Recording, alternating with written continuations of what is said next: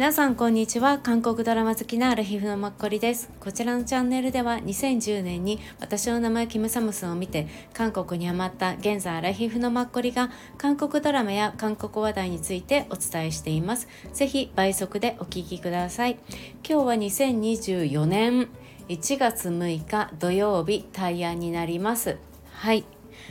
今回は今韓国で放送している私たちも配信サービスで見れるドラマ「私の夫と結婚して」と「愛していると言ってくれ」について今現在まで放送しているものの感想をちょっと雑談風に喋りたいと思います。はい皆さんご覧になられていますか私あの私の夫と結婚してくれっていうのがまだ多分2話しか放送されていないと思うんですよね。でもすごい人気なんじゃないかなってなんか思っていておそらく韓国ではあのウェブトゥーンがめちゃくちゃ人気だからだから多分あのドラマに対してもみんな待ってる人は多かったというか待っておらずともみんな勢いで見る人が多いんだと思うんですね。なので注目度の数が違うんだと思うんですけど人数がね。でも日本でも結構多分検索してる人って多いのかなっていうふうに思いますし私何の知識もこのドラマに対してなかったんですけどあの1話見てすぐ喋ってまた2話見て今喋ってるんですけどすごいなんかさドラマの何ストーリーの完成度が高いからなのかすごい飲み込まれるんですよね。すごく見やすくってパク・ミニョンさんが、まあ、生まれ変わるわけなんだけれどもからあのひどい自分の未来を知っているじゃない？だからそれそうならないように彼女は先を予知してその一番の親友であって彼女を裏切っていた女の子と、まあ、旦那ですよね？に対して、まあ、仕返しになるのかなをするわけなんだけれどもそれもパク・ミニョンさん自身が、まあ、パク・ニミョンさん自身というか役柄が落ち着いてそれを対応しているからねすごいこっち見ている方もすごくなんか2回目の人生そわそわすることなく安心して見れるんですよね。うん、なんか前キム秘書はどうしたのっっていうパク・ソジュンさんと一緒にやったドラマでキム秘書の役をやったパク・ミニョンさんは、まあ、すごく仕事ができる人だったと思うんだけどあの時をちょっと私の中で思い出すようなこの2人に対する仕返し復讐劇というのがあなんかこの人できる人なんだなっていう仕事ができる系の人に若干見えてすごく見ててね安心して見れます。うんプラスあの会社の同僚たちですよね、まあ、先輩でもあり後輩でもあるあの2人の方々がだんだんこのいいチームになってきたじゃないですか。パク・ミニョンさんと。それもなんかさすごい見ていてちょっと気持ちが温かくなる上がる感じがしてなんかあいいなっていう感じがするんですよね。であの先輩の方ゴ・ミンジョンさんっていう女優さんが演じられてるんですけどゴ・ミンジョンさんって本当に演技派ですよね。以前新ミナさんと一緒にキム・ゾノさんとやっていた2年ぐらい前あの海町ちゃちゃちゃでも新ミナさんの確か親友をやっていてで一緒にあの新ミナさんが田舎の町のそばで歯医者さんを開業するから彼女もまあついてきてね、まあ、手伝うっていう感じの役をやっていたと私は思ってるんですけどうんそれもすごい良かったし本当に上手ですよね。あとこの前パク・ボヨンちゃんともあの精神病棟にも日は昇るうんなんか日本のタイトルだと思うとなんか「ナースのダイアリー」みたいなうん、タイトルだったかと思うんですけどあれにもなんか出てたりとかもしたしでも何気に彼女って1年に12個は映画を出ていて本人的には多分映画専攻っていう感じなんですけどドラマでもすごいさ本当にいい役をされるっていうか、うん、しかも今回若干その上司に怯えてるように私はなんか見えるんですよね。あの細かい震えてるような動きが。うん、でもなんか怯えてるんじゃなくって多分、まあ、神経質にもなってるのは分かるんだけれどもなんかでもあの表現の仕方がまたなかなか見かけないですよねあんまりあの会社員の役柄的に。うん、怯えてるわけじゃないと思うんだよね。でもなんか私にとっては震えてるように見えるっていうかそうすごく、まあ、意識して顔色を伺ってまあ、常に情緒を立ててっていう感じでやっているのはまあすごくよくわかるから自動的にそういう習性になっているんだと思うんだけど、うん、それをパク・ミニョンさんとねあとあの後輩のこと、うんまあ、後輩の子がね逆に一番堂々としてるから、うん、すごく気持ちよいっていうのもあってなのでこれからのね旦那さんと、まあ、イーギョンさんイーギョンさんもまああの役本当によく演じてますよね。本当上手っていう感じ、うん、あとまあ一応一番の大親友であった彼女をどういうふうにやり込めていくのかっていうのが、まあ、楽しみだなって思います。プラス若干個人的になんか疑問というかうん。なんかん？ってちょっと思うところはナインヌさんが、まあ、パク・ミニョンさんの相手役なのかなって思うんですけどね。で、まあ、部長さんであり、まあ、一番上の上司っていう感じ。でパク・ミニョンさんのことを、まあ、ナイナさんは若干まあ女性としていいって多分思ってるんじゃないかなって思うんですけどもう2話ですでにそんな感じだと思うんですけど私漫画も何も読んでないからちょっとあの本当はどう思ってるのか分かんないんだけどうん。なんかさパク・ミニョンさんのあれだけのなんか1話？大体多分1話のパク・ミニョンさんのあの役柄の動きを見ていいなって思うのかなって思って。っていうのはまあ部下であるし同じ会社員だし、まあ、助けを必要としてるから助けて助けたい手を差し伸べたいっていう気持ちがあるのはすごいよくわかる。けどそれがなんか女性としてだんだん良くなっていくっていうそこまでなんか好きになるようなポイントってあったかなっていうのは若干思ったりしました。うん、パク・ミニョンさんはナイヌさんがあの眼鏡をね、外した時にあこんなイケメンだったんだって言って、まあ、見る目が変わっていたのは気づいたんですけど、うん、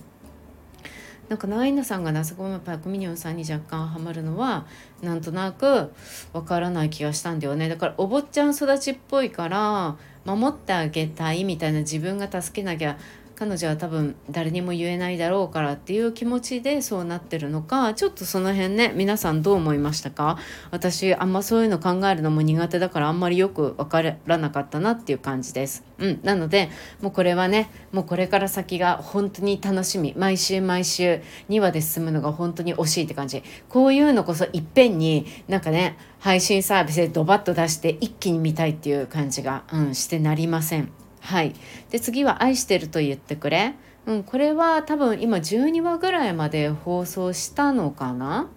うん、でまああの見てるんですけどはい。皆さんもご覧になってますか結構皆さんもねハマってる方多いかと思うんですけどで私はあの日本のドラマを知らないからどういうところが最終話になるのか全く先が読めなくって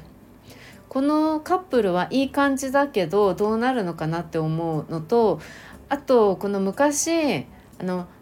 ジョ・ウソンさんと付き合っていたあの館長の女性いますよね。うん、あのキム・ジヒョンさん、うん、彼女が結構長くずっと出てるじゃん。多分最後まで出るのかもしれないけれどもいつまでもさなんかこのあのジョン・ウソンさんにずっと絡んでくるのが本当にムカつくとか でなんかもう自分でもなんかねこんなに自分が何て言うの彼を身近に置きたいって思うと思わなかったっていうふうに12話のところで言ってたけれどもやっぱりその過去に対して、まあ、この人に対してもちろんすごい昔好きだったから中途半端にしちゃったから未練があるのもわかる。うん、けれどもいつまでもやっぱりずっとそれをね本人の今現在はあんまり見てなくってあのずっとしがみつくというか彼女は過去の思い出が多分大きいんだと思うんですよね今現在よりも。うん、多分彼女って完璧主義的なところもありそうな気がするし。うん、なんかここまでしがみつくような感じなのは結構すごいよねっていう、うん、思いますし客観的にあなんかこうなんかこういう人を客観的に見るとまあやばいなって思うし逆にあのカップルねチョン・ウソンさんとシン・ヒョンビンさん、うん、とかはやっぱり相手のことをこう、まあ、客観視してみてシン・ヒョンビンさんとかは特にやっぱり遠慮がちになっちゃう気持ちもすごくよくわかるし、うん、でもそのさシン・ヒョンビンさんの気持ちにつけ込まないあの幼なじみの男性あの音楽プロデューサーみたいなあの人も偉いなっていうのをやっぱすごく思うんですよね。あとお父さんとお母さんもねやっぱ子供が大人になったっていうのをあの2人でお互いに認め合おうと親としてのやっぱり努力をしてる、うん、のがいやすごいなっていうふうに私結構反対してくるのかなって思ったので結構あの両親は尊敬するってすごくはい思います。うん。そうかな。そうですね。うん。あとなんかまあジョン・ウソンさんはどう見てもシン・ヒョンビンさんが好きだけどやっぱりシン・ヒョンビンさんはあの館長のあの女性が出てくるし、まあ、いる身近にいるから過去はね長いから2人の歴史が。どうしてもなんか信じてるんだけど不安になる気持ちがあるのは当然すごいまあ喋れる喋れない関係なくそれっていうのはすごくよくわかるよねっていうのはまあ当然思いますよね。うん、あとあのカップルの2人がそうとても綺麗に私手話をするなって思ってあの2人の手話が優しい感じ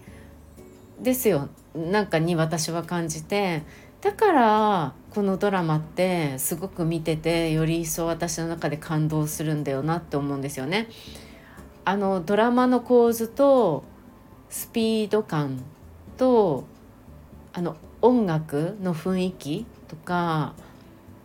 あのこう出てる映像に対するこうなんていうの人の大きさなんていうのかな人の配置のさ映像の大きさとかそういうものになんか手話の優しい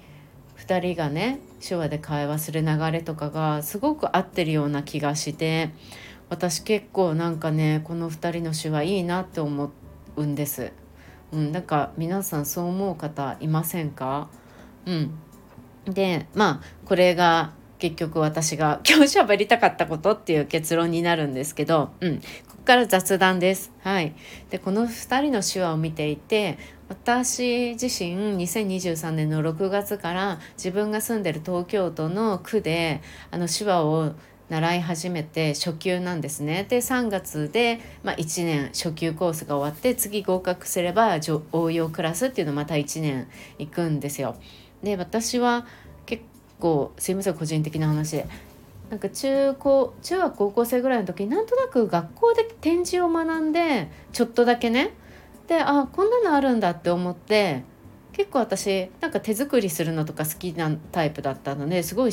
展示ポツポツ埋めるのにすごいハマって一時すごい集中してやっていてで後で手話があるっていうのを知って存在を。いつか習ってみたいってずっと思ってたんですけど周りにろう者の方が私はいないし必要性もあんまり今までなくってなので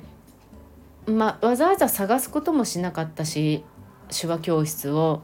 でお金払って習いに行くっていうそれもなかったので偶然去年区法で見つけて申し込んでっていうところから、まあ、タイミングよく入ったんですねそしたら2025年来年ですよね東京でデフリンピックっていうのが開催されるんですよね。まあ、あの健常者がやるオリンピックっていう普通のものがあって次にあの障害者の方がされるパラリンピックがあってあともう一個デフリンピックっていう耳が聞こえない方がされるオリンピックがあってってオリンピックって3種類あるんですって。私それを去年2023年にそこに通い始めてまあみんな同じ区なので近所の人、まあ、近所と言っても一番近くでも5分ぐらい歩いたところとかに住んでますけどで帰りに同じ方向にみんなで歩いて帰ってきてそこでみんなで親しくなってみんな同じ年齢、まあ、大学生ぐらいから50代ぐらいまでっていう感じなんですけど60代ぐらい60歳ぐらいまでっていう感じでなのですごく話があって、うんまあ、大体40代50代が多いのでね。うん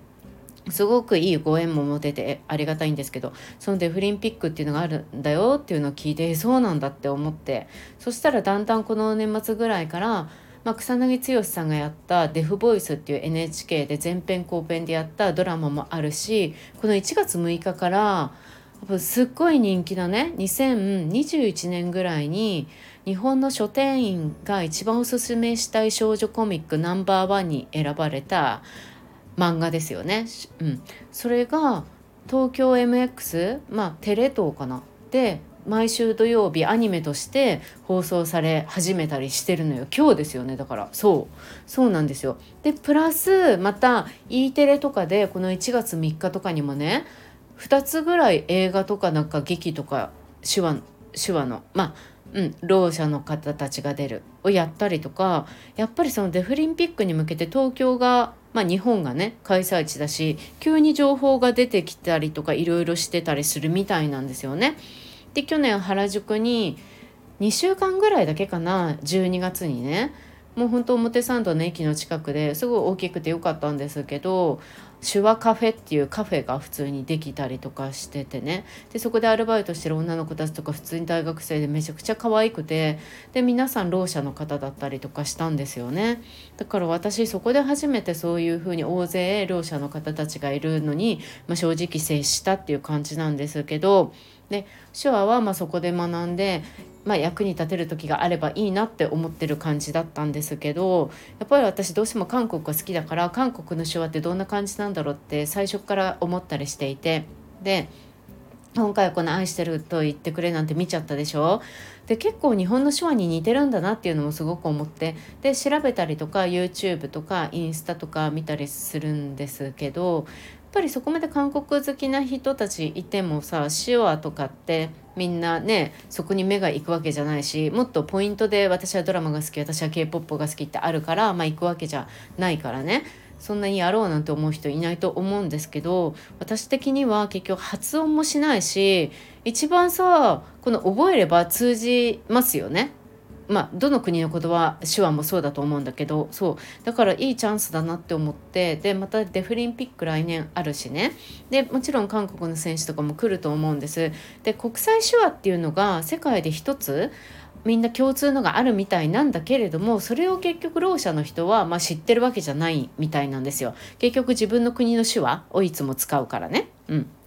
そう。でろう者って言ってもそのろう者の中で手話をできる方2割ぐらいみたいなんですよ実際は。っていうのも日本の場合。っていうのも聞いてあそうなんだなっていうのも思うんですけど、うん、